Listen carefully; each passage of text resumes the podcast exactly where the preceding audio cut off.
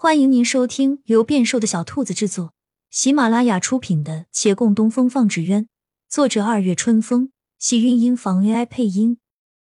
欢迎订阅，期待你的点评。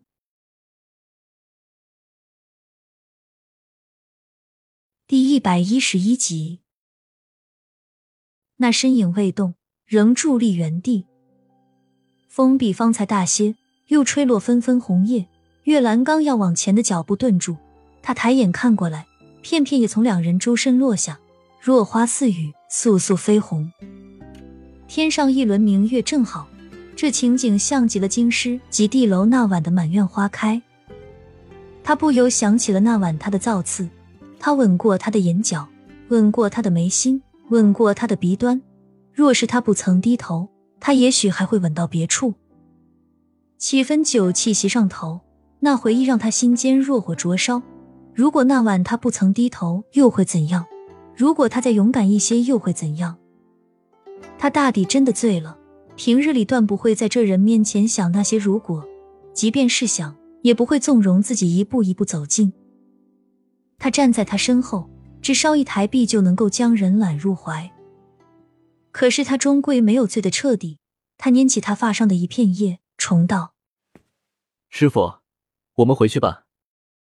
面前的人摇了摇头，不回。为何？那人抬头望了望上方飘落的叶子，似沉浸其中，一时无语。他也抬头。师傅，你是想看一看这风景吗？那我陪你一起看。这儿的确很美，就好像……他又无可遏制的想到了那天的飞花，借着酒意，他的思量全都被侵占。眼底也有些迷离，那些话到了嘴边，这一次却失了理智来阻挡。就好像那晚开满的月见草，那天，终于开了口，勇气也席卷而来，气息扑洒在面前人的耳畔。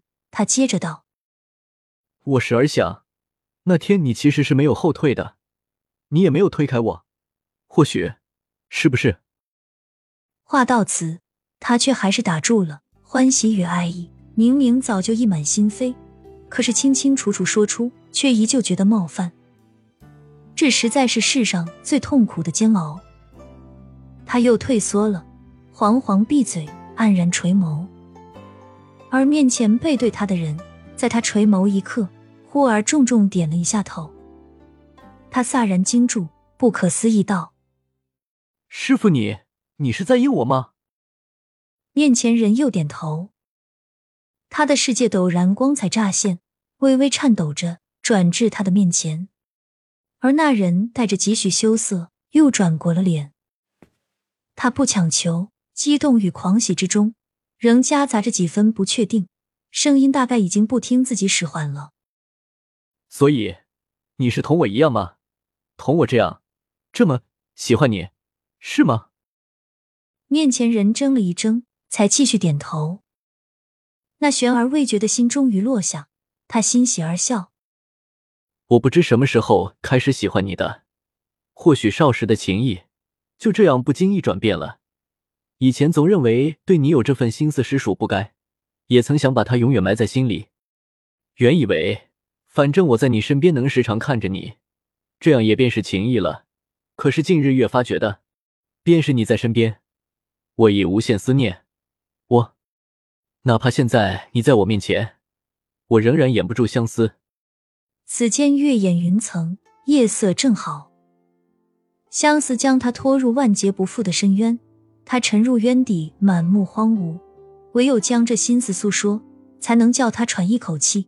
而心恋的人竟会有回应，这是他脱离无边苦海的救赎，是他千秋万代的荣幸。他借一腔醉意，伸手抚过他的肩。将他揽入怀，他真是的瑰宝终得坦然入怀中。这次名正言顺，任由他带着光明正大的爱意。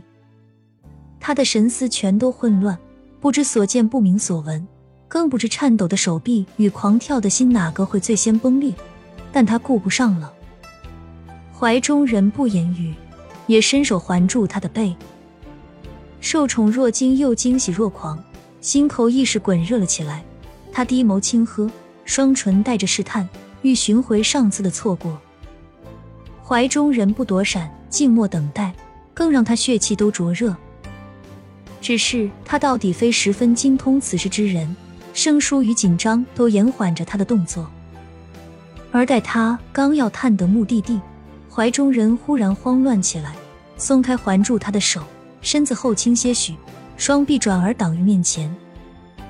他愣了一愣，混乱的神思不能想通这一举动，这是在拒绝吗？可是方才他明明……他一时难解，连忙道。或许我不该这样冒犯，或许你方才没有躲开，让我会错了意。或许，他忽然怔住，不经意的想法陡然蹦出，他已没有平日里那般理智，他就脱口而出：“或许，你对我其实没有这个意思。”面前人已绣覆面，听此话，迅速点头。亲亲小耳朵们，本集精彩内容就到这里了。下集更精彩，记得关注、点赞、收藏三连哦，爱你！